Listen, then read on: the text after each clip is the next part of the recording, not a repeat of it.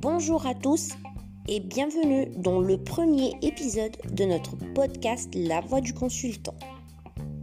Aujourd'hui, on va vous parler de comment écrire une bonne séquence email. Premièrement, be pushy. Préparez une séquence de 3 à 4 emails espacés sur 2 à 3 semaines à des heures d'envoi différentes. Deuxièmement, keep it simple. Pas plus de 4 à 5 lignes. Pitcher un seul aspect du produit par email. Pointer du doigt le problème du prospect. Expliquer pourquoi c'est très simple à résoudre. Proposer de le résoudre au plus vite. Troisièmement, be friendly. Évitez le jargon business commercial et personnalisez votre email. En résumé, make it look natural. C'est-à-dire sur la forme, le message doit être court, aéré et simple. Sur le fond, écrivez comme si vous parliez. Soyez bref et invitez clairement à la discussion.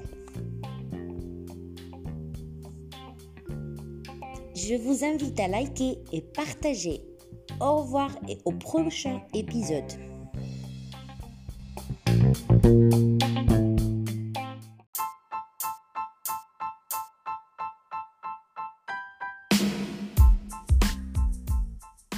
Bonjour à tous et bienvenue dans le deuxième épisode de notre podcast La Voix du consultant.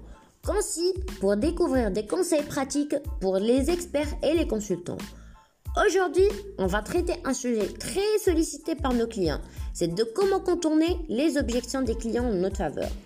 Le traitement des objections commerciales est l'ultime obstacle lors du processus d'achat et de vente. Pour y répondre, vous devez apprendre à maîtriser la relation qui existe entre le vendeur et la cible, anticiper et prévenir les objections potentielles, poser des questions stratégiques. Voici en quatre étapes nos conseils pour répondre à l'objection du client potentiel. Premièrement, ne pas répondre du tic au tac. Prenez une inspiration pour réfléchir. Deuxièmement, assurez-vous de bien comprendre l'objection en posant une question de clarification.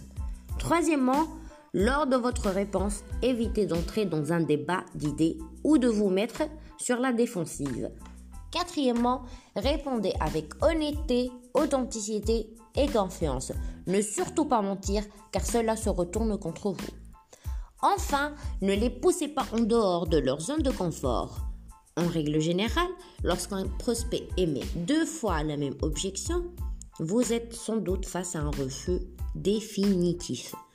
Voici quelques exemples d'objections et leurs réponses. Premièrement, je n'ai pas le temps. Votre cible vous est conduit d'un revers. Donc vous pouvez lui dire Quand puis-je vous en reparler? Deuxièmement, je vais réfléchir. Essayez. Un certain nombre de points restent flous pour vous Une bonne façon de le pousser à clarifier sa réflexion. Troisièmement, je travaille déjà avec votre concurrent. Évitez de débiner votre rival et dites plutôt sur quoi aimeriez-vous qu'il progresse? J'espère que vous avez pris note. De toute façon, vous trouverez toutes les informations sur le blog de Grow Lead. Au revoir et à très vite pour les prochains numéros.